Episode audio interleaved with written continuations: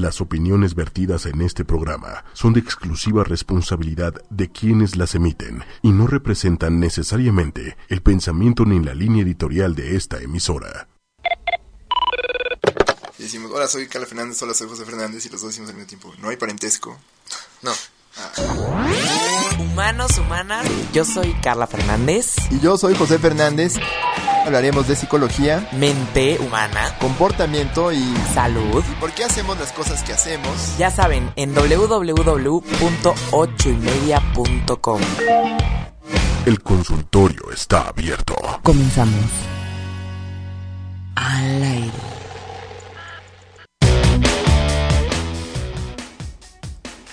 Hola, buenos días, humanos, humanas. Bienvenidos a Humanamente. Hoy es 18 de enero, 9 a.m., 9 con 3 minutos. Bienvenidos a su programa. Eh, el día de hoy nuestro compañero José Fernández todavía no llega porque al parecer en Periférico hay muchísimo tráfico, pero ya se va a reincorporar en unos minutos. Pues bien, ¿cómo están todos el día de hoy? El día de hoy vamos a hablar de qué creen ustedes. Como saben aquí, en Humanamente, ya hemos hablado de diversas terapias para mejorar la calidad de vida, como son la equinoterapia, la hipnoterapia, el acompañamiento terapéutico, la sexología. Cada terapia eh, tiene un objetivo y una metodología, ¿no? Y pues el día de hoy vamos a hablarles sobre otra alternativa que es la musicoterapia.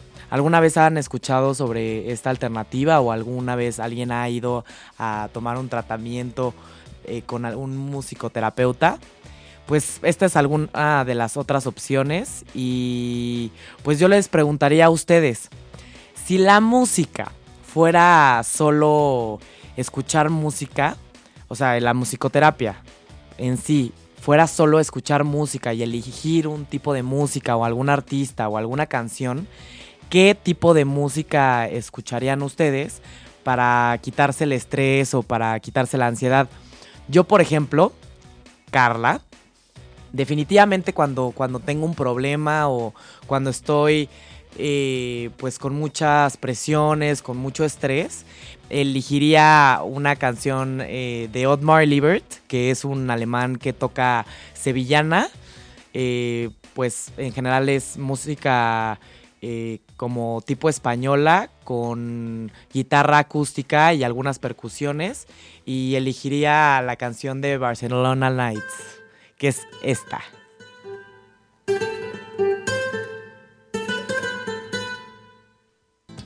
Bien, ¿qué les pareció? La verdad es una de mis canciones favoritas. Eh, mi papá la escuchaba mucho cuando estaba chiquita en mi casa, y los domingos, los fines de semana. Y pues me recuerda a una época muy padre de mi vida y la verdad es que la pongo y en ese momento me siento relajada, me siento a gusto. Hay que creer en los beneficios de la música para sentirnos mejor. Pues bien, ya saben que, cualquier comentario que quieran tener se pueden comunicar con nosotros. Eh, por favor, envíen sus comentarios o sus sugerencias. Si tienen alguna sugerencia de tema, con mucho gusto los consideramos y los tomamos en cuenta. Pueden eh, escribirnos por Twitter, porque todo el mundo dice que digo como Twitter, como si fuera una gringa. No, entonces ya no voy a decir Twitter, voy a decir Twitter nos pueden eh, contactar a arroba 8 con número y media oficial por Twitter. Y también eh, nos pueden encontrar en Facebook, en YouTube o en Snapchat. Eh, también Facebook y YouTube 8 y media con número y lo demás con letra. Y en Snapchat como oficial 8 con número y media. También nos pueden mandar un mensaje a cabina por si quieren algún, alguna, alguna recomendación de alguna canción o, quieren comentar sobre algún otro programa, eh, que es 55 45 54 64 98. Y por favor, eh, cuando escriban en Twitter, por favor pongan los hashtags de humanamente, bestia humana o somos familia 8 y media, por favor. Pues muy bien, ya vamos a empezar con la carnita. ¿Qué es la musicoterapia? Bien, es complicado en general definir lo que es la musicoterapia debido a que existen infinidad de formas en que podemos utilizar la música con fines terapéuticos, como podrán imaginarse. Para fines prácticos se reconocen dos categorías amplias de intervenciones terapéuticas que utilizan música. Una es la musicoterapia, que implica el desarrollo de una relación terapéutica entre el paciente y el terapeuta a través de la música.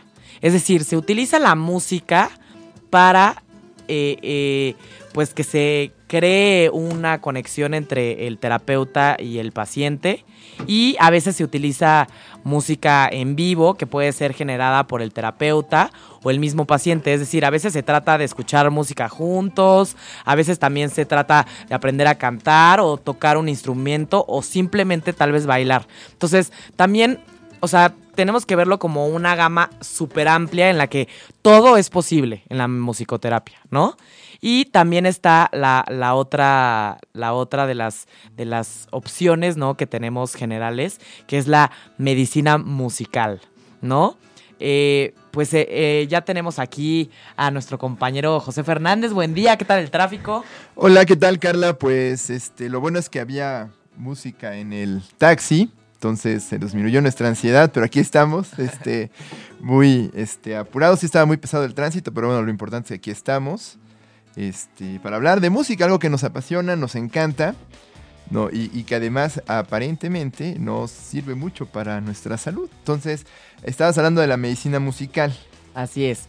La medicina musical es cuando se utiliza la, la, música más como, como, como, con, un, con un objetivo más eh, de salud en cuanto en el ambiente hospitalario, ¿no? Es cuando el personal médico en plena, emplea música grabada para que el paciente la escuche de manera pasiva con ayuda tal vez de, de algunos audífonos o, una bocina. Es decir, el, paciente no hace nada más que escuchar este, las canciones, ¿no? Algunas veces se trata de música elegida tal vez por el paciente a partir de sus propias preferencias o también eh, eh, dependiendo de lo que le va gustando al paciente se pueden tomar en cuenta estas, estas este, recomendaciones y volver a, poner eh, estas, esta música, ¿no? Que le gusta. Bueno, aunque también este, se ha eh, ha habido estudios que, prueban ciertos estímulos musicales o cierto tipo de música en específico. Música, por ejemplo, relajante, música con tonos como un poquito, este, no sé, muy bajos o con ciertos número de, de, beats por minuto. Por ejemplo, este, estábamos leyendo una, eh, revisión y hacen una lista de todas las intervenciones que se han probado y, es, asombroso la cantidad de música que se ha probado. Guitarra española, música tradicional china, música tradicional turca, en algún estudio allí en Turquía, este, música de piano, este, música de percusiones. Sin embargo, al momento de agregar ¿no? todos los resultados, encontraron que realmente el tipo de música siempre y cuando, pues obviamente tiende a ser medio relajante, no importaba, no, muchos de los estudios trabajaron justo con música que escogía el mismo paciente y vieron que pues no había gran diferencia o no se sabía muy bien qué tipo de volumen y cuánto, o, más o menos este cuánto tiempo darle las, darles la música, ¿no? A veces se las ponen, por ejemplo, este tipo de medicina musical se utiliza mucho en, en contextos de recuperación este, de postoperatoria. ¿no? Entonces, este, dicen que ayuda, por ejemplo, con la respiración, cuando te están poniendo sondas, ¿no? Ayuda con toda esa ansiedad alrededor de pues, todo este montón de máquinas que te están poniendo encima. Entonces, bueno, pues este, esa es la medicina musical diferente de la musicoterapia, definitivamente. Bien, entonces, después de hacer esta diferenciación, la definición de la Asociación Americana de Musicoterapia es la siguiente. Es muy general, pero pues abarca lo necesario, ¿no? Es la musicoterapia es el uso de música y o sus elementos, que sería el sonido, el ritmo, la melodía y todos los elementos de, la música, para lograr las metas en una relación terapéutica por medio de un profesional certificado que ha completado un programa aprobado de musicoterapia. Parecería aquí que para que sea musicoterapia tenemos que tener a un terapeuta certificado en musicoterapia. Así es, y es algo que enfatizan mucho eh, en la investigación. Es necesario estudiar la musicoterapia. No puede, si bien parece fácil de implementar, pero creo que ahí es donde se confunde con la medicina musical. Es muy fácil ponerle play a la música y permitir que el paciente se relaje. La musicoterapia es un proceso terapéutico. ¿no? Aquí tenemos a, nuestro invitado de lujo que nos va a explicar a fondo de qué se trata, sí requiere una formación específica, sí requiere un cierto trabajo porque al final, seguro ya lo explicaste, la música es solo un componente eh, en esta forma de terapia.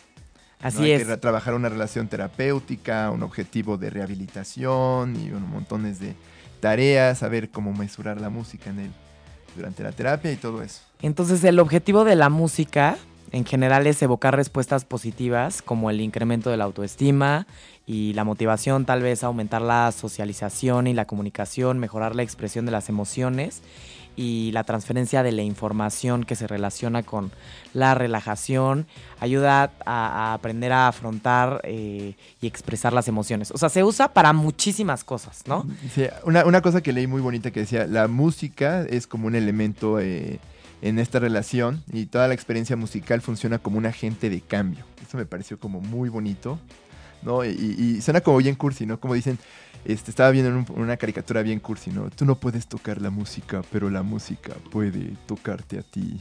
¿no? y, porque- y haces música, haces voz toda creep de la música. es, que, puede es que un personaje lo dice como, como con mucha presunción, ¿no? Y es cierto, o sea, no puedes tocar la música, pero la música puede tocarte a ti. Bien, entonces rapidísimo les vamos a dar como un pequeño, este, pues introducción sobre la historia de, de la musicoterapia, ¿no? Entonces, bueno, puede sonar como algo muy novedoso, pero desde siempre se ha reconocido el poder de la música en las personas, desde cómo los tambores de guerra y las bandas de guerra servían para inspirar y marcar el ritmo de los soldados en el campo, hasta su uso como forma de entrar en contacto con lo divino en rituales religiosos, ¿no? Pensamos en los chamanes, los tambores, y como instrumentos Las de maracas. trance, las oraciones, son cantos al final del día. Pero inclu- incluso Aristóteles en su texto de Ánima eh, propone que la música de flauta sirve más para la purificación del alma que para el desarrollo de la inteligencia. Entonces él hablaba de tipos de música que sirven para la educación, para calmar a las bestias, habla de las sonajas para calmar a los niños y dice la flauta es un instrumento como muy orgiástico, muy muy sexual, muy muy raro, entonces No, José, ese era el programa de la semana pasada. él dice que la, la flauta debe usarse para la purificación del alma, pero no para educar la inteligencia. Sin embargo, el, el estudio científico de la música en la medicina, al menos en la medicina occidental, es más reciente. En 1918, bueno, en 1914 hubo un doctor que probó este, utilizar este, el fonógrafo en contextos posoperatorios, pero en el 18 dos doctores en Kansas escribieron un artículo sobre cómo distintos este, tipos de música cambiaban el ritmo cardíaco, ¿no? Entonces, bueno, este... Y bueno, el auge de la musicoterapia comenzó en la posguerra, cuando se usaba la música para ayudar a los veteranos en la Segunda Guerra Mundial en hospitales a, a lidiar con el distrés psicológico, el dolor físico y aumentar su estado de ánimo. Entonces al principio pues era, eh, pues no se tenía una metodología específica, pero utilizaban la música para calmar el dolor en sí, más para, para pues también en, Sí, en- entonces- en rituales religiosos y, y- y en la guerra, ¿no? Entonces, pues así es como empezó y después, obviamente, ahorita el invitado que ahorita lo vamos a introducir, que, que, es- que vino el día de hoy, nos va a platicar sobre algo, al- una, una corriente mucho más específica de, de la musicoterapia, ¿no? Entonces, sabemos que la, la musicoterapia puede utilizarse para tratar diferentes este, este, padecimientos o condiciones y una de ellas es, pues, obviamente mejora el, el estado mental y físico, así como el funcionamiento social, ¿no? Como ya habíamos dicho, facilita la comunicación, la socialización, ¿no? Y también eh, eh, se utiliza para tratar pacientes con trastornos mentales como esquizofrenia, este, trastornos de personalidad como el, el trastorno límite de la personalidad, el trastorno bipolar y obviamente como seguramente todos han, han- visto a gente con estos padecimientos, ansiedad y depresión, ¿no? Que son muy comunes en nuestra población y en el mundo en general, ¿no? Mejora este, también la rehabilitación en, en pacientes con Parkinson y otras eh, enfermedades del sistema nervioso central y, y, pues muchas veces los ejercicios de ritmo este, tienen un, un efecto en la disminución del dolor, ¿no? También Mejora la calidad del sueño, ¿no? Se, se ha tratado mucho la música como algo que ayuda a dormir.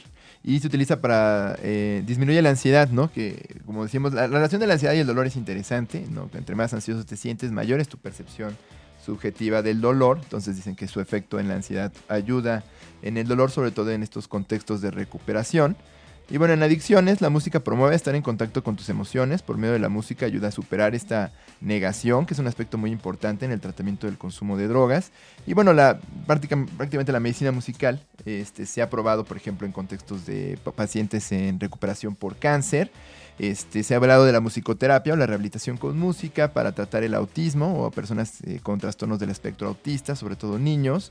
Eh, demencias y bueno, este rollo como de la música, el canto y la respiración y el pulso, ¿no? En enfermedades del corazón o por ejemplo para tratar personas que reciben este, intervenciones muy invasivas como colonoscopías o colposcopías o en algún contexto, como decíamos hace rato, operatorio.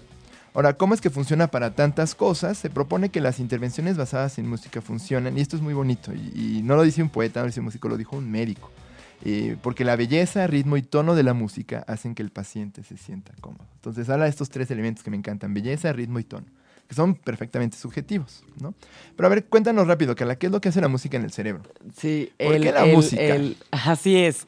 Pues al final todos se preguntarán cuáles son los beneficios, qué es lo que hace, cuál es el impacto físico en el cerebro. Pues bueno, les voy a platicar.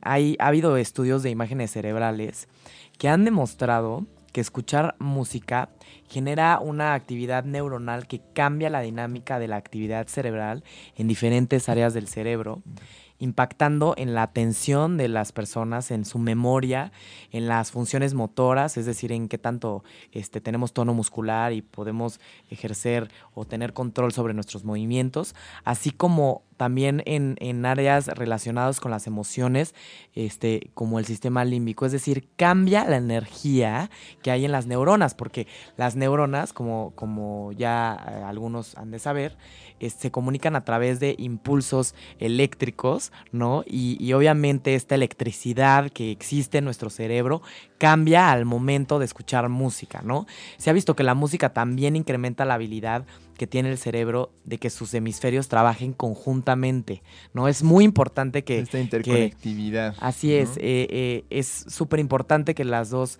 hemisferios, como tanto derecho como izquierdo, se comuniquen continuamente para tener, pues, funciones mucho más este, eficientes, ¿no?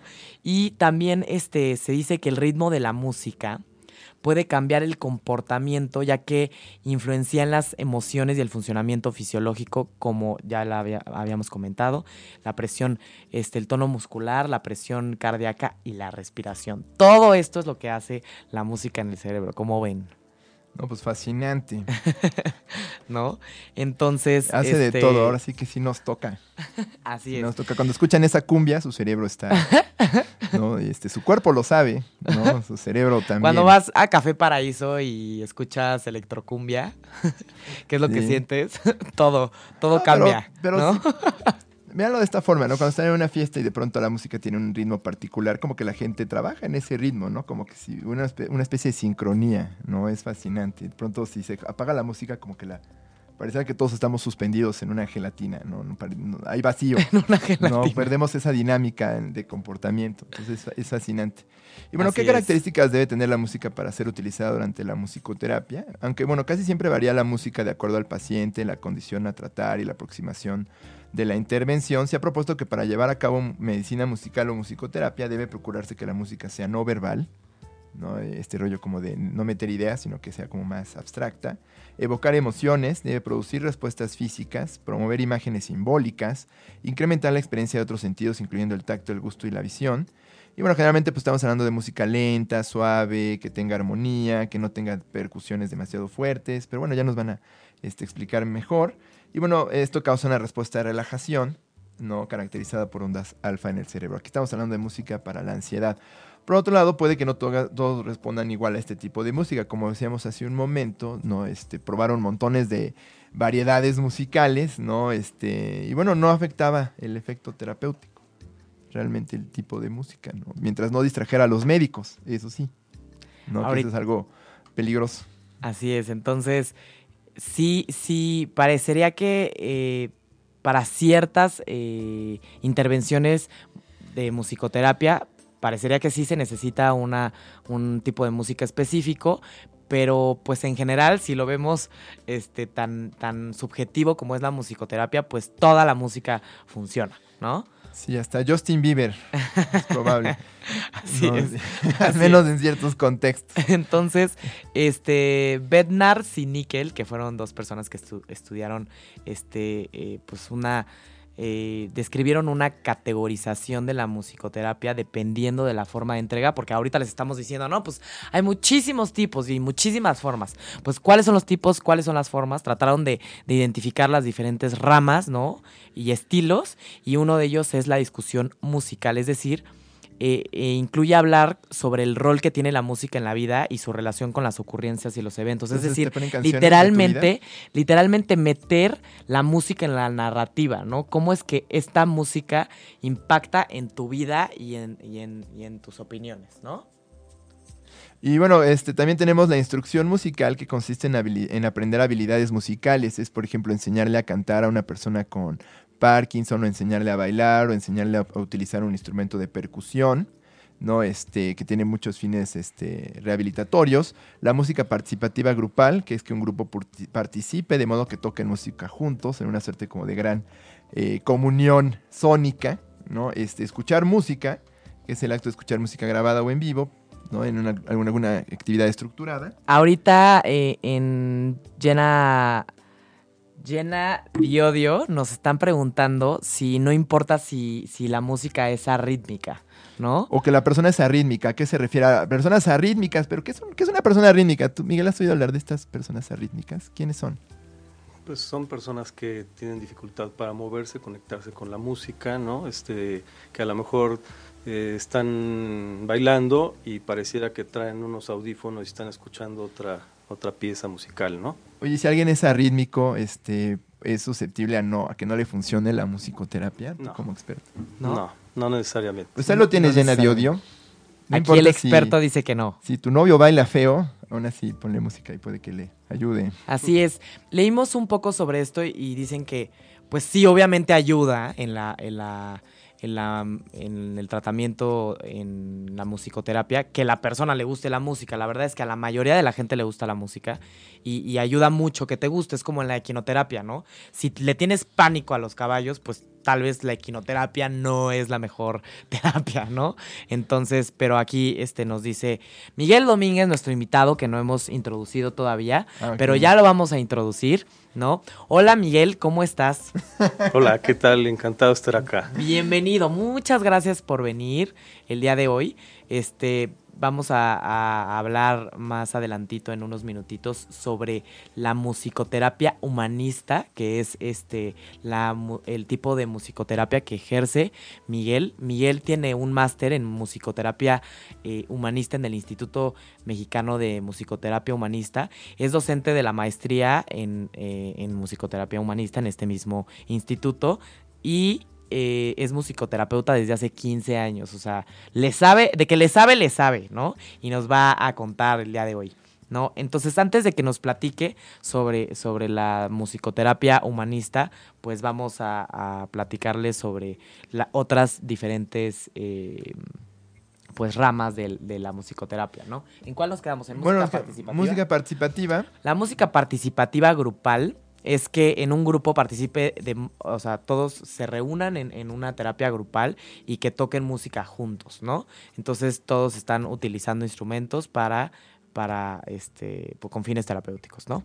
También escuchar música simplemente por el por el hecho de escucharla puede ser una una otra alternativa, ¿no? De, de estilo de musicoterapia, que es el acto de escuchar música grabada o música en vivo durante una actividad estructurada. Sí, me imagino ¿no? ejercicios de relajación, ¿no? Así por el es. estilo. Sí, tal vez en niños que estén jugando y que se les ponga este, música y que se utilice la música para que estén más relajados, ¿no? Y también, eh, pues la última sería, que, que- que es, es la que nos compete más el día de hoy, la que tiene un poco de más psicología, sería, pues las intervenciones de música expresiva que se enfoca específicamente en las emociones y los sentimientos y, y puede tal vez, ¿no? Este, incluir actividades como, como componer canciones, ¿no? Así hazle una canción a, Así es. a tus muertos. Entonces, bien, Miguel, ahora sí. Vamos a, a- a- a- a exprimir a nuestro invitado, siempre digo así, vamos a exprimirlo, a, a sacarle este, pues toda la información eh, interesante que, que sobre la musicoterapia humanística. No, es humanista, humanista, musicoterapia humanista. Platícanos, ¿qué es, Miguel, la musicoterapia humanista? Bueno, pues muchas gracias por la invitación, encantado de estar acá. Y la musicoterapia humanista es un modelo de musicoterapia reconocido a nivel internacional. Es el sexto modelo de musicoterapia reconocido por la Federación Mundial de Musicoterapia. O sea, hay otros cinco modelos antes y hay una serie de requisitos que ella pide para reconocer a un modelo como, como un modelo válido para, para ser aceptado, ¿no? Este modelo fue creado por Víctor Muñoz Polit, mi, mi maestro, además mi amigo, y el fundamento es el el- la filosofía y la psicología humanista. Este movimiento nace en mediados del siglo pasado con las ideas de Carl Rogers, de Abraham Maslow, en donde empiezan a darle importancia al ser humano y empiezan a darse cuenta que en las corrientes psicológicas de entonces, básicamente la, del psicoanálisis y el conductismo, no se tomaba en cuenta la calidad del ser humano como tal en cuanto a sus sentimientos, en cuanto a sus necesidades, en cuanto al valor propio intrínseco de la persona. Entonces el movimiento eh, humanista llega hasta esta época y bueno, antes de que terminara el, el siglo pasado, Víctor Muñoz empieza a integrar lo que él había ido aprendiendo de, de música y todo lo que empezó a intuir de cómo podría ayudarle a las personas que asisten a la psicoterapia. Entonces un modelo de psicoterapia que se apoya fuertemente en la música. Así es, entonces estabas comentando, Miguel, que, que se requiere que se, ah, tenga, esté avalado por, por alguna institución una, un estilo de musicoterapia. O sea, yo no puedo llegar de repente y decir, pues tengo un estilo y ya lo voy a, a implementar y le voy a enseñar a unos cuantos sobre este estilo de musicoterapia. O sea, tiene que haber un organismo que, que certifique que ese estilo funciona y, y puede incluirse dentro de las opciones, ¿no? Sí, la verdad es que así es. No te puedo decir exactamente qué requisitos hay que cubrir para ser aceptado por la Federación Mundial, pero sí, por lo menos tener un libro escrito, publicado, en donde se eh, demuestra que hay investigaciones, Claro. ¿no? Este, existe el, libro de Víctor Muñoz y bueno, existen una serie de requisitos que se cubrieron y sí, ¿no? Bueno, para ser musicoterapeuta hay que estudiar, hay que prepararse, ¿no? Por supuesto. Muy bien. Y, y también, bueno, este, seguimos con la siguiente pregunta. Bueno, entonces, ¿y dónde se lleva a cabo la musicoterapia? ¿Dónde puede recibirla uno? O sea, ¿hay algún espacio especial? Este, ¿En qué contextos eh, de salud se, se aplica la musicoterapia humanista?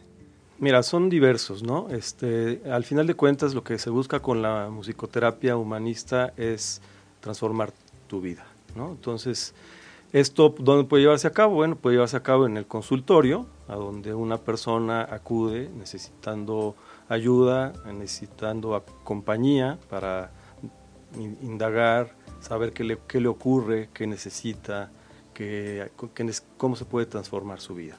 Entonces, esa es una opción. Otra opción es eh, espacios donde se puede trabajar en forma grupal.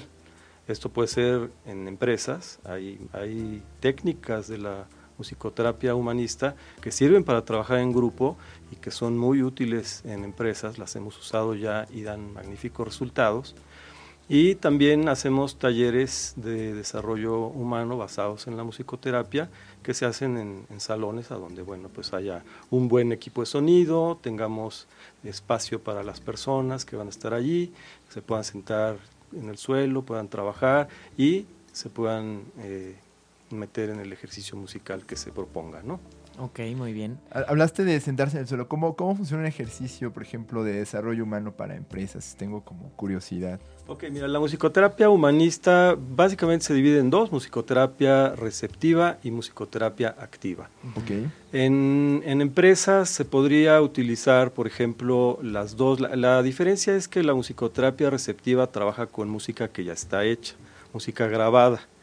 Y la musicoterapia activa es en la que en ese momento se hace la música. ¿no? Eso se hace con instrumentos básicos, normalmente invitamos a talleres abiertos a todo el público, a donde dices, bueno, vas a usar instrumentos, no tienes que saber tocar ninguno. ¿Por qué? Pues porque son básicos, son percusiones como un pandero o flautitas muy sencillas, un triángulo, exactamente. Sí, sí, cosas muy sencillas, este, percusiones, gilófonos, este, que cualquiera ¿Qué puede es un tocar. gilófono? Gilófonos son metalófono como una marimba pequeña, Ajá. pero de metal, ¿no? Ah, ok. Sí. Muy Entonces, todo este tipo de instrumentos se pueden usar, son muy simples, a, a veces se tiene una guitarra, no es necesario que sepas tocar la guitarra, simplemente hazla sonar o eh, alguien más la hace sonar para ti. ¿no? Entonces, este es el tipo de trabajo que se lleva a cabo dentro de la musicoterapia eh, activa. Hay una técnica que se llama sonodrama. Ajá. La son- el sonodrama es una musicalización de alguna situación.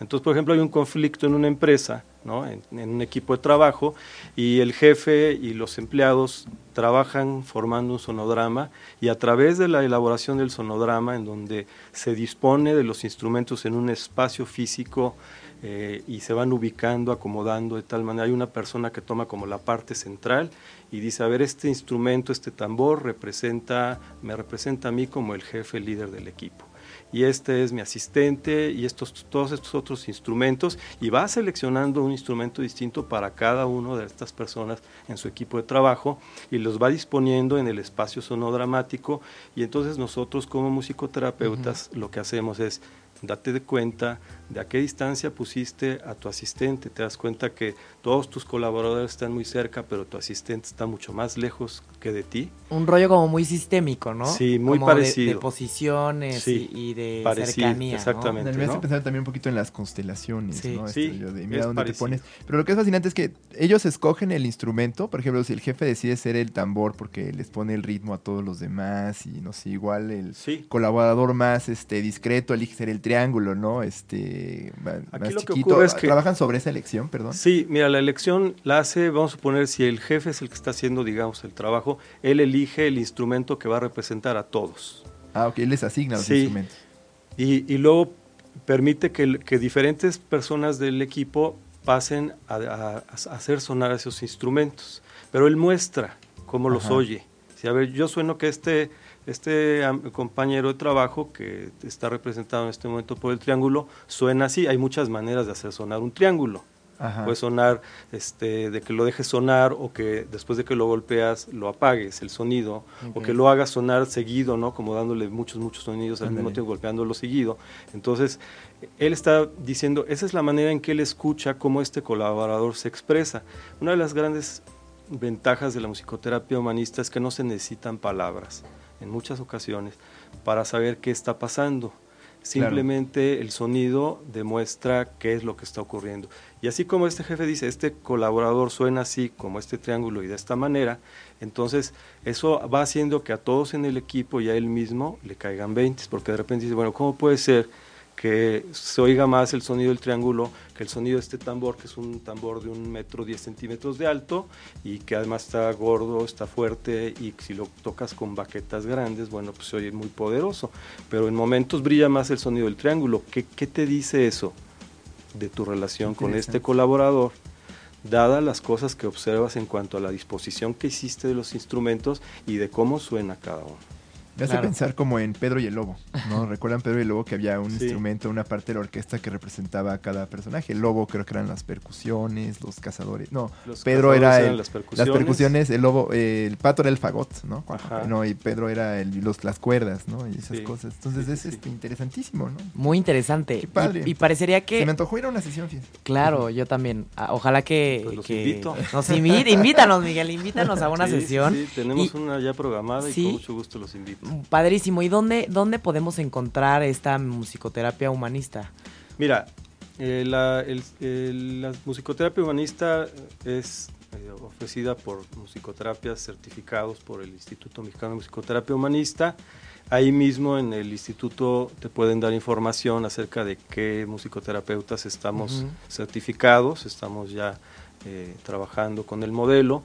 Y este bueno pues pueden llamar allá o consultar la página ¿no? Ok, Este, ¿y sí. dónde está este instituto? el Miguel? instituto está en la colonia del Valle en el distrito federal de la Ciudad buenísimo. de México Sí. Bien, nos queda cerca, nos queda cerca, ¿no? Y más a, a José, José le queda todavía más cerca.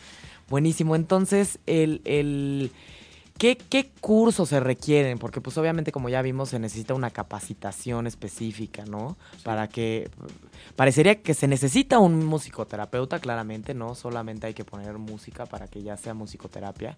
Y pues, ¿qué es tipo de estudios, por ejemplo, en el caso de la musicoterapia humanista, se necesitan? Ok. Eh, inicialmente el instituto pide que te prepares como facilitador, ¿no? Es decir, vas a trabajar con música posteriormente, pero primero tienes que aprender a acompañar a una persona, a facilitarle el trabajo, a facilitarle el poderse ir hacia adentro y transformar su vida.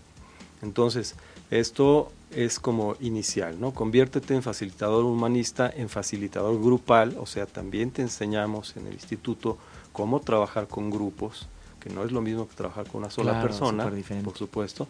Y una vez que aprendes lo básico, que es eso, entonces empiezas a desarrollar habilidades, a conocer técnicas, ¿no? Es, digamos que la secuencia es esa. Conoces las técnicas para desarrollar habilidades después de estar practicando y practicando y practicando las técnicas y posteriormente esas habilidades desencadenan una serie de actitudes. Lo que buscamos es que la persona que está estudiando transforme su vida a través de aprender técnicas, desarrollar habilidades y finalmente tener, eh, adoptar una forma de vivir, una actitud. Entonces, esto es, y en el instituto, bueno, pues se enseña todo esto, se enseña todo esto de la musicoterapia receptiva, qué tipo de música usar para los distintos sentimientos que está expresando una persona en una sesión de musicoterapia individual y también cómo trabajar con grupos cuando vas a usar música grabada o cuando vas a usar los instrumentos. Muy bien, entonces en este caso sería el, el máster que, que tomó Miguel en, en el instituto, ¿no? De música, musicoterapia humanista. Entonces, pues bien, está, padre, ¿no? La secuencia, ¿no? Primero aprende a ser terapeuta, ya después vendrá la música, ¿no? Claro. Porque luego es muy fácil para mí decir, bueno, pues te pongo una canción y ahora dime cómo te sientes. Y no es nada más eso. claro. Perfecto. Sí, te- a ten- o sea, un musicoterapeuta tiene que tener habilidades de facilitación. ¿Qué es facilitación? Es literalmente ser el vehículo para que, para que los pacientes o el cliente pueda acceder a sus se- sentimientos o inde- independientemente de cuál sea el objetivo de la terapia o cuál sea el motivo de consulta, ¿no? Exactamente. Ahora, ya nos contaste cómo funciona una sesión Grupal. grupal, para Sí. empresas, pero por ejemplo, eh, en sesiones individuales, ¿qué pasa en una sesión típica de musicoterapia? ¿Cómo funciona? Ok, en una sesión individual lo que ocurre es que el paciente llega con un tema, ¿no? Ese puede ser como un tema de vida, algo que requiere trabajo en varias sesiones y que no con trabajar una sola sesión queda resuelto, aunque hemos encontrado y descubierto que el uso de la música ayuda a entrar mucho más rápido. Es decir, una persona, ya me ha tocado recibir pacientes que vienen, por ejemplo, con un duelo, una pérdida personal, eh, y, dicen, no sé qué me pasa, hace ocho meses que se murió mi mamá y no he podido llorar. ¿no? Este, y entonces, bueno, empezamos a trabajar con esa persona y, y, bueno, ¿y te sientes triste? ¿Crees que estás triste o qué te, qué te ocurre? ¿no? Pues sí, sí, en mi cuerpo, este, y, y, esa es el pas, eh, la base del trabajo humanista en la musicoterapia es empezar a trabajar con el cuerpo. ¿Qué hay en tu cuerpo? ¿Qué sensaciones están presentes? ¿Qué sientes a nivel físico, a nivel corporal? ¿no? Y entonces usamos música, en este caso, lo que hacemos es empatizar con lo que la persona está viviendo. No nos vamos a otro lado. Normalmente a la musicoterapia se le busca como ponme música para relajarme. Acá no creemos en eso. porque Si alguien viene no relajado, está no relajado por alguna razón en particular. Entonces a lo que vamos es, ¿qué es lo que te hace estar no relajado? Si yo te pongo música para relajarte, después de que te vas, a los 10 minutos o a los 10 días va a estar igual. ¿Por qué? Porque no fuimos al fondo ni al origen de que te sientas como te sientes. Entonces, uso música para empatizar con lo que le está pasando a la persona. Entonces, si esta persona siente bloqueada, siente que trae una tristeza escondida, bueno, podemos empezar a usar música que empatice con ello para que la persona empiece a sentirse acompañada con la música. Decimos que la música entra por la puerta de atrás, es decir, tú puedes tener barreras eh, todas tus defensas psicológicas puestas para no entrar al tema porque puede ser algo muy doloroso. Sin embargo, la música va a entrar de tal manera que eh, sueltas. Finalmente te abres. A mí me ha tocado trabajar con personas en esta situación, a donde a lo mejor en la tercera sesión, cuarta sesión, este, se sueltan porque la música les está acompañando y claro, la labor de nosotros como musicoterapeutas es también empatizar y acompañarlos, es no, no te voy a llevar a la alegría, no te voy a llevar a otra emoción, a nada distinto, porque no estás ahí.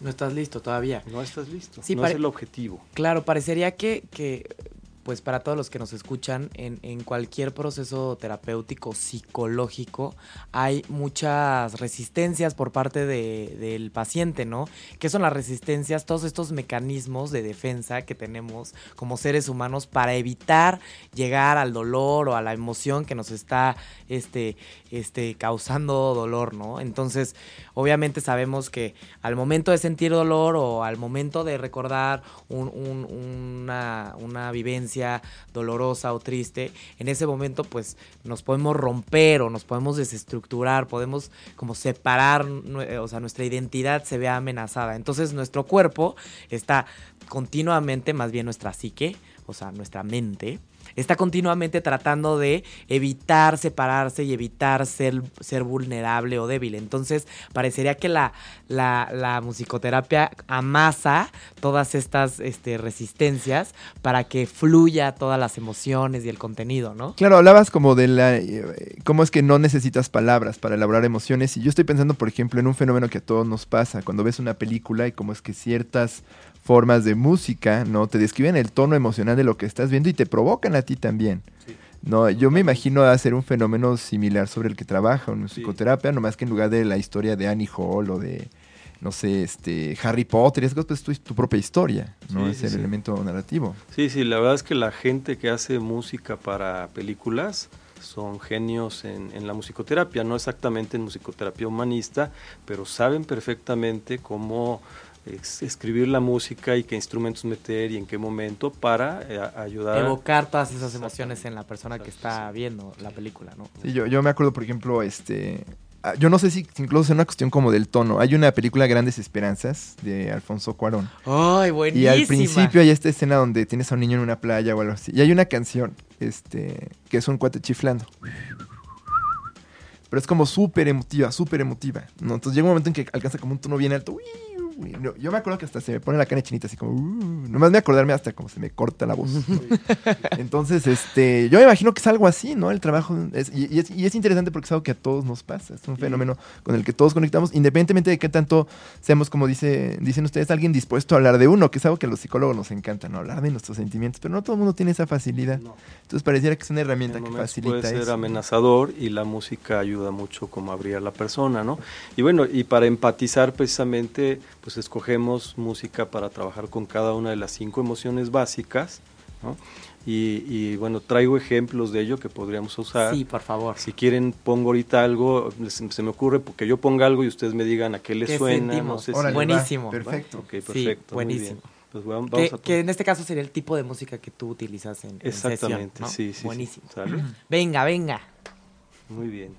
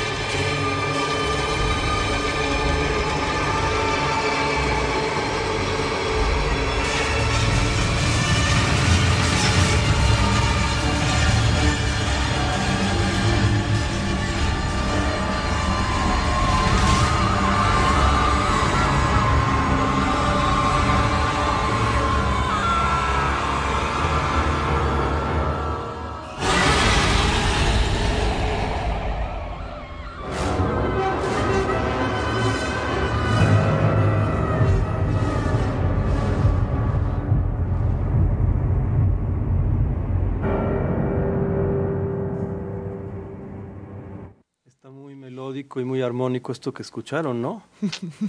para nada, ¿no? No, nada, nada. Ok, nada. como, como para qué tipo de emoción, mello. ¿a ¿qué, qué, qué, qué evocó en ustedes? Yo, a ver, a- la verdad a mí esta música me la pone sola a las 12 de la noche oscuro y me da muchísimo miedo. Como que me imaginé el... como el infierno, literal. Yo O también sea, me como, como, la, como la película de Hércules, Eros, que es el, el que tiene la flamita en el coco. Hades, está- ¿no? Hades, Hades, Hades, ah, no Eros, infierno. Hades, sí, Hades, sí.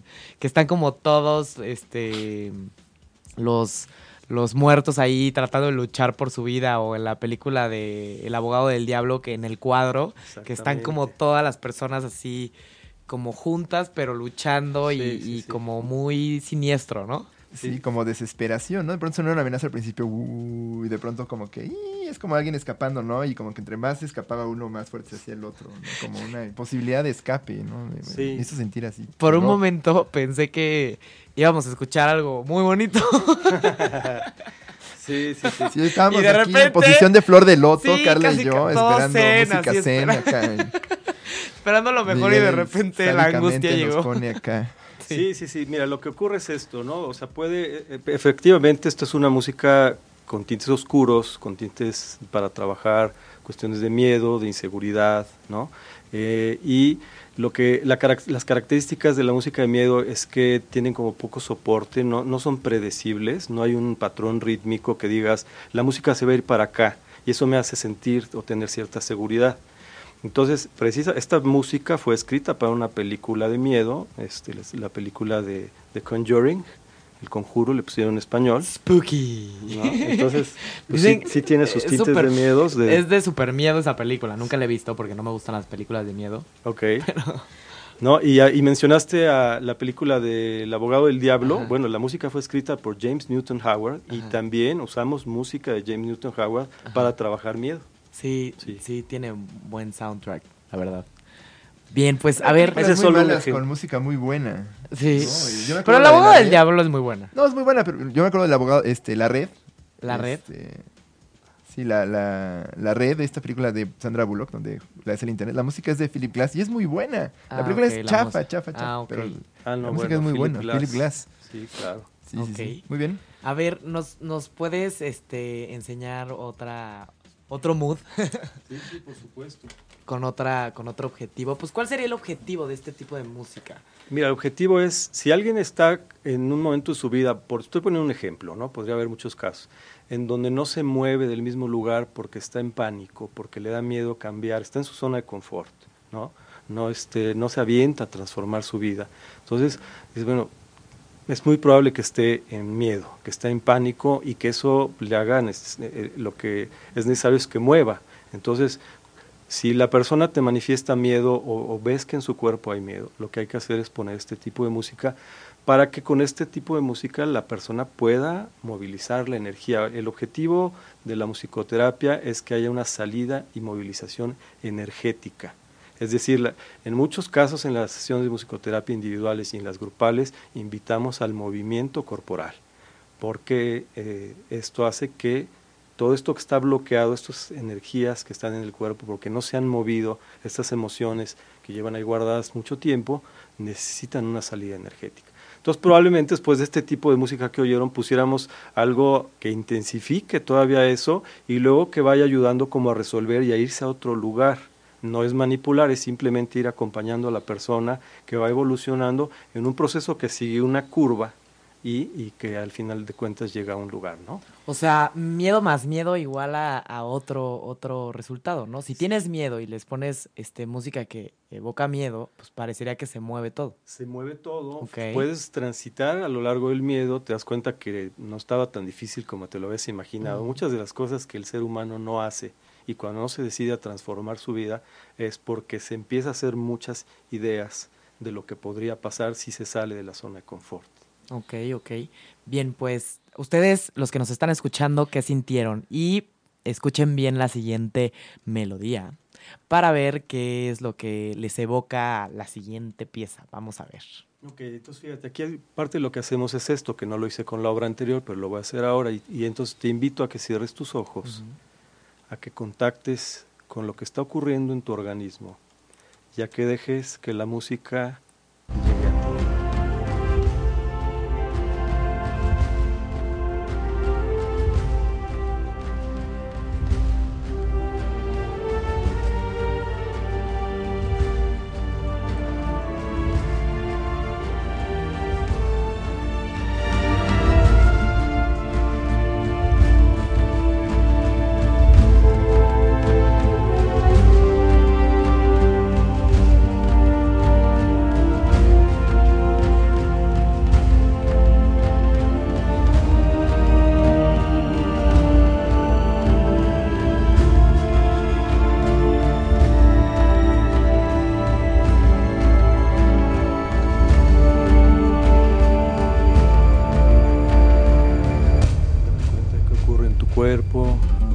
sensaciones físicas estás experimentando.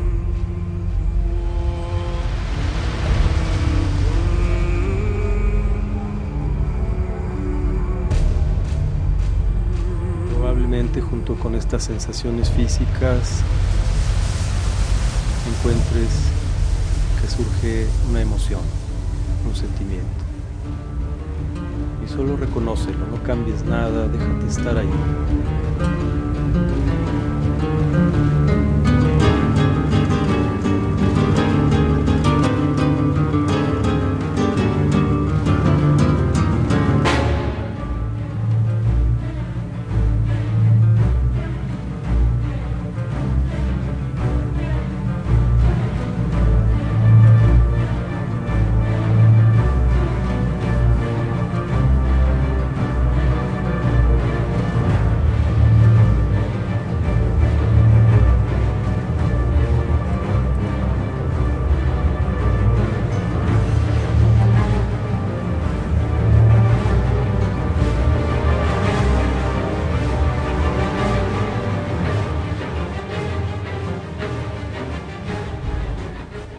Bueno, y esto normalmente seguiría, ¿no? Claro. lo, lo estamos cortando por temas de tiempo, pero bueno, ¿qué, qué sentiste? Solo dime, es de gladiador, ¿verdad? Pues la música ¡Amo de- Gladiador! Sí, yo estaba pensando, estaba en plena batalla en, Me encanta. en el Coliseo y de pronto ya estoy aquí otra vez. Es de mis Sí, películas sí. favoritas, la Sí, verdad. bueno, para mí uno de mis, de mis compositores favoritos de música para cine es Hans Zimmer. Hans Zimmer. Ujú. Este, y bueno, esta es la música de la película Gladiador. ¿Y para qué creen que se utiliza? ¿Qué, qué, qué sintieron en sus cuerpos? Pues, bueno, antes de describir lo que sentí, Ajá.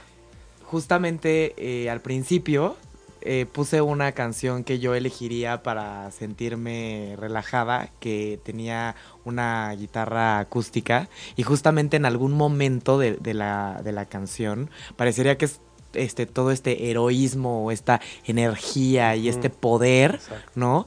Y parecería que luego viene como el, el triunfo o, o la victoria, Sí. ¿no? Entonces, sí, la verdad, tristemente lo relaciono definitivamente con Gladiador y sí me imagino, la verdad, las mejores escenas de, de- Gladiador son esas, ¿no? En las que te, te hace ver lo, lo poco vulnerable que puede llegar a ser un, un ser humano cuando está, este, pues en pleno uso de su, de su cuerpo, de su mente, de su fortaleza, ¿no?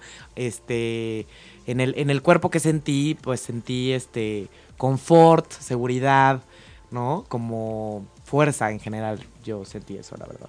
Sí, yo también me sentí como, este, digamos, llamado a la lucha, ¿no? Como de, bueno, pues estás en un momento que requiere que tú te pongas las pilas y afrontes lo que sea que te tengas que afrontar. Sí, sí, sí. Eh, sí es inspirador, pero también me da como un poco de flojera, ¿saben? Como que estos ritmos así de yo preferiría llevar a mi ritmo y aquí como que el tambor de guerra me dice, ve el ritmo que yo te pongo Ok. y sí me da como ansiedad. ¿Alguna vez te ha pasado, por ejemplo, que algún paciente te traiga como un- una emoción que no necesariamente es la que tú tenías pensada? Sí, por supuesto, muchas veces. O sea, esto que le pones no- la de terror del principio y dices, ay, me, me inspiró mucha paz. Sí. Todo creep Fí- fí- ahí. Fíjate que es muy, es- digo, puede ocurrir, digamos que la música en general para todas las personas tiene como el mismo efecto o nos pasa más o menos, nos lleva a evocar las mismas emociones. Sin embargo, bueno, hay personas que no. Y tú tienes, el, nosotros como musicoterapeutas tenemos la obligación de trabajar con lo que la- a la persona le va bien. Entonces, por ejemplo, para ti a lo mejor una de José Alfredo puede estar ideal para estar en una cantina cheleando o estar con tus amigos ahí, este, ¿no? Este, y para una persona dice, no, a mí esa música me da mucho miedo o me da mucha tristeza porque la oía mi papá cuando Claro. estaba en la jarra, ¿no? Y nos, se ponía a gritarnos a todos y se, se armaba un clima de violencia en casa. Entonces esa persona le puedes poner esa música, pues no para la chela, sino en ese momento, pues para evocar ese ambiente, escena familiar que le genera y que, y que tiene algo ahí atorado que necesita movilizar para transformar su vida. Claro, hay cierta violencia en el mariachi, ¿no? Digo, todas esas trompetas tan alto y todo. Digo yo, si nos diéramos creativos, yo lo usaría para películas de terror. Hay violencia en el tequila. Hay por violencia eso en van el mariachi de la en mano tequila. juntos. ¿No? No, pero digamos que saben que de pronto lee esa violencia más allá de pues, quien ve pues, camaradería y relajo. Muy Sí, bien. entonces, bueno, contestando tu pregunta, si en un momento dado la persona necesita otro tipo de música, en ese momento la apagamos y le cambiamos el track y ponemos otra cosa que pueda Claro. empatizar con lo que a ella le va a ayudar para este, acompañarla en lo que está viviendo. Oye, una pregunta rápido. ¿Cuánto Sí. dura una sesión de musicoterapia? Una sesión individual eh, de psicoterapia con música es más o menos de una hora. Este, a veces dura un poco menos, a veces dura un poco más, dependiendo. Ok, y más o menos cuántas sesiones se recomiendan. Obviamente seguro depende del, del motivo de la consulta, el paciente, todo, Claro. pero más o menos cuál es la longitud de un, de un este de una sesión de musicoterapia. Mira, me cuesta trabajo contestar esa pregunta precisamente porque depende de la situación, depende de lo que la persona está trabajando.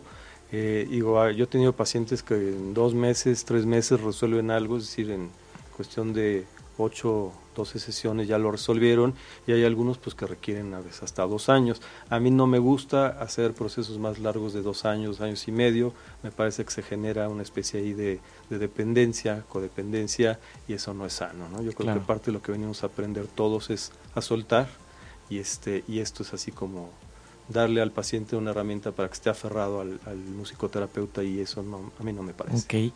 Pues Miguel, el, ya ca- realmente casi ya se nos acabó el tiempo. Sí. Ya nos encantaría que nos siguieras este, este, poniendo más piezas y, y poder describir lo que sentimos. Yo creo que a los que nos están escuchando también les está sirviendo mucho, ¿no? Eh, este, siento en ellos que les está interesando igual que a nosotros, ¿no? Entonces, este, ya para cerrar, normalmente Sí. recomendamos este, alguna eh, pieza literaria o algún, este, alguna película o alguna serie y el día de hoy escogimos la película llamada The Devil and Daniel Johnston, que sería Daniel Johnston y el diablo, ¿no? O el demonio. El demonio, sí, Así sí, es. sí. Mire, lo que pasa es que, ah, como mencionabas al principio, hay muchas formas de musicoterapia. Este, una es como la, la defines rehabilitatorios, ¿no? La terapia expresiva. Entonces, este es el caso de un cuate que tiene esquizofrenia y que escribe canciones de blues y de rock muy buenas. Y, y pareciera que, digamos, no es un caso concreto de musicoterapia el que estamos viendo acá, pero vemos que hay una persona con la incapacidad de comunicarse con otros.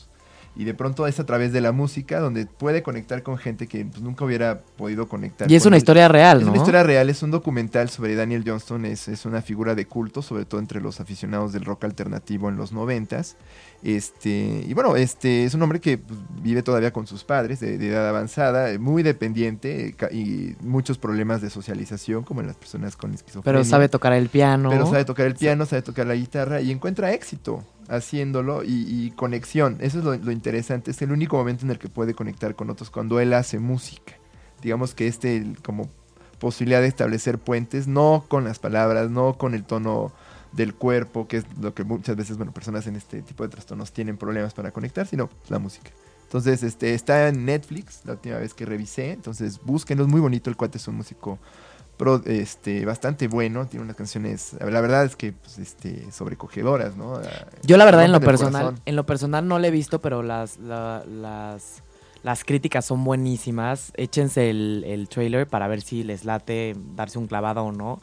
La verdad es que si ves el trailer y si dices, este, esto me va a generar muchas emociones, se ve que está muy dura la película, Es dura. ¿no? Es, Es dura. El, el- se ve que el cuate actúa súper bien, porque pues claramente es un paciente con, con muchas este, deficiencias este, emocionales y sociales, ¿no? Entonces se la, se la recomendamos muchísimo y aquí este, pues, le, le- le preguntaríamos a, a Miguel cuál sería la, la, mm, alguna recomendación que se le ocurra de alguna película o algún alguna pieza tal vez muy específica, no necesariamente una película, alguna canción que, que definitivamente a todos les puede generar bienestar o, o algo que nos puedas recomendar el día de hoy, Miguel. Mira, yo les diría dos cosas. Hagan el soundtrack de su vida, ¿no? Este es una de las técnicas que usamos, es sonoriza tu vida, los sonidos que te acompañaron, ¿no? Este, Ajá. La música que oía, yo empecé a oír música desde que estaba el- en el vientre. Mi madre se, se acostaba a dormir la siesta y se ponía la radio, el radio encima de, del vientre y me ponía música sinfónica, ¿no? Ajá. Entonces, Órale. eh, yo crecí con música sinfónica y crecí con otro tipos de música, pero bueno, entonces eh, digamos que el soundtrack de mi, de Ah, mi vida incluye música sinfónica, Qué padre. este, incluye otros tipos de música, pero es como la música que a mí me hace, me despierta y me mueve, ¿no? Y si, mientras más lo escucho, más, y, y la invitación es, date cuenta qué sientes. Cuando reconoces qué sientes, puedes darte cuenta de qué necesitas. Y cuando necesitas, pues, cuando reconoces tus necesidades, puedes transformar tu vida. Muy bien, muy buena recomendación. Definitivamente en el soundtrack de mi vida estaría la canción que les puse al principio de Otmar Libert de Barcelona Nights, porque claramente fue de mi vida. Como les dije, fue una canción que, que siempre escuché cuando era chiquita por mi papá. Y pues todos los invitamos a que hagan el soundtrack de sus vidas, porque definitivamente este, pues hay algo algo que recordar y alguna emoción que evocar del pasado que nos puede dar confort y satisfacción o disminuir el estrés o, o la ansiedad, ¿no? Claro, y yo creo que un ejercicio muy valioso que podríamos aprender hoy es prestar atención a la música también, ¿no? Cuando te dicen, oye, sabes que cierra los ojos y permítete escucharla. Sí. Este, la verdad es que sí, digo, a veces hacerse este tipo de pausas, sea la canción que te guste, creo que es maravilloso. Luego puedes redescubrir canciones que no les prestabas atención, ver ciertas complejidades que antes y obviamente pues es voltear hacia adentro. ¿no? Exactamente, Entonces, sí. A veces ponemos la música como música de fondo, como si fuera música de elevador o de lobby de Ajá. hotel. Y en realidad podríamos hacer sesiones en donde lo único que hagamos es escuchar música y sentir. Ok. Muy bien. Es curioso ahorita que, que decías, Miguel, que, que, que desde chico tú escuchabas música sinfónica. Sí. Yo le estaba platicando el otro día a José que me gustaba mucho la música clásica. Y justo ayer mi- le comenté a mi madre sobre este programa del día de hoy y me dijo, ay, ¿sabías que tu, tu papá de chiquita te ponía música este, y yo no me podía mover porque tenía que esperar a que se acabara la música y tú escuchabas música clásica? He ahí, ya entendí por qué me gusta. No es nada mi estilo la música clásica, la verdad, pero no sé por qué la escucho y me gusta. Entonces es chistoso. Les preguntaría a ustedes, tú José, ¿qué, qué tipo de música sería la que te relajaría? Bueno, más allá de montones de versiones de las mañanitas cantadas a través de los años. Perdón. Ya tenía tiempo sin un chiste malo. Tradición de ocho de, de humanamente. De humanamente. No, pues yo por ejemplo pienso mucho en, en- cuando escucho a los Beatles, pienso mucho cuando yo era chico, mi mamá lo ponía, ponía los Beatles mientras eh, hacía el quehacer en la casa los sábados en la mañana a todo volumen y nosotros lo disfrutábamos un montón. Entonces Claro. yo oigo a los Beatles y pienso mucho en esas mañanas de sábado con mis hermanos jugando, mi mamá pues, haciendo el quehacer, nosotros a veces le ayudábamos, ¿no? Entonces como que sí me hace pensar mucho en esta, este asombro infantil, ¿no? Los, los Beatles. Y bueno, montones de canciones super emos durante la adolescencia, por supuesto. Muy ¿no? bien. Entonces, José, el, el estilo de José es, es muy particular, pero definitivamente va con su identidad, porque no cabe duda que tiene una identidad muy original. muy emo. Entonces, pues en general, como hemos visto, la verdad es que, este, y seguramente Miguel lo piensa igual, no hay suficiente investigación, no hay suficientes estudios que, que puedan, debido a que la musicoterapia es tan amplia y hay tantos estilos, es difícil medir y cuantificar los efectos, pero no cabe duda que que, que, pues los efectos este en, en los casos específicos existen y, y- pues si les sirve a, a- a- muchas personas que han ido con Miguel o a muchas cosas personas que los reportan.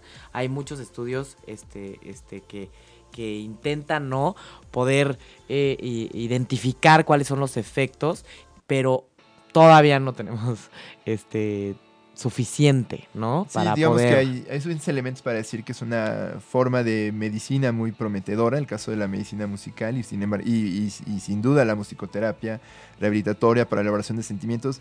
Creo que la evidencia más fuerte que existe a su favor es que pues, a todos nos afecta la música, de alguna forma. Todos tenemos una relación bien personal con la música, ¿por qué no utilizarla para elaborar nuestras emociones? Y al, y al final es inocua. O sea, a nadie le hace daño oír música, realmente. ¿no? A diferencia de los medicamentos Claro. o, o alguna mala intervención este, psicoanalítica puede ser particularmente dañina. Este, entonces, bueno, pues Presten atención, cierren los ojos, oigan su canción favorita, donde sea que estén. Pues eh, Miguel, eh, muchas gracias por venir el día de hoy. ¿Nos podrías pasar tu, tu contacto? ¿Dónde te pueden contactar para ver si alguno de, de las personas que nos escucha le interesaría tener una sesión contigo? Sí, claro que sí. Mira, yo estoy en, el teléfono de la Ciudad de México, es 55 25 85 60 33. Mi dirección de correo electrónico es musiconciencia.gmail.com Es músico, como si fuera a escribir la palabra músico, y la palabra conciencia solo usando letras C. Ok. Ok, Musiconciencia arroba gmail. musiconciencia. Sí, hay una página, la página del Instituto Mexicano de Musicoterapia Humanista es musicoterapias en plural punto com y la página en donde yo me anuncio es terapiascorporales.com.mx. Órale, ¿también trabajan danza, por ejemplo, en la musicoterapia? Sí, hay parte de terapias corporales, digo, perdón, ¿eh? hay parte de la, de la musicoterapia que es con movimiento corporal, o sea, es, es parte de esta salida energética de la que yo les hablaba. Sí, porque yo sí hago catarsis bailando. Esos, mis amigos no me permitirán mentir, me transformo cuando Sí.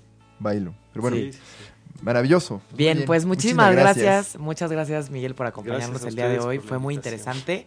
Nos aportaste muchísimo y pues tal vez eh, en, en- a futuro podríamos hacer un programa sobre este tema, pero con temas este un poquito más específicos. Más específico. ¿no? Sí, esto da para mucho más. Claro. También me siento muy agradecido, muy honrado con su invitación.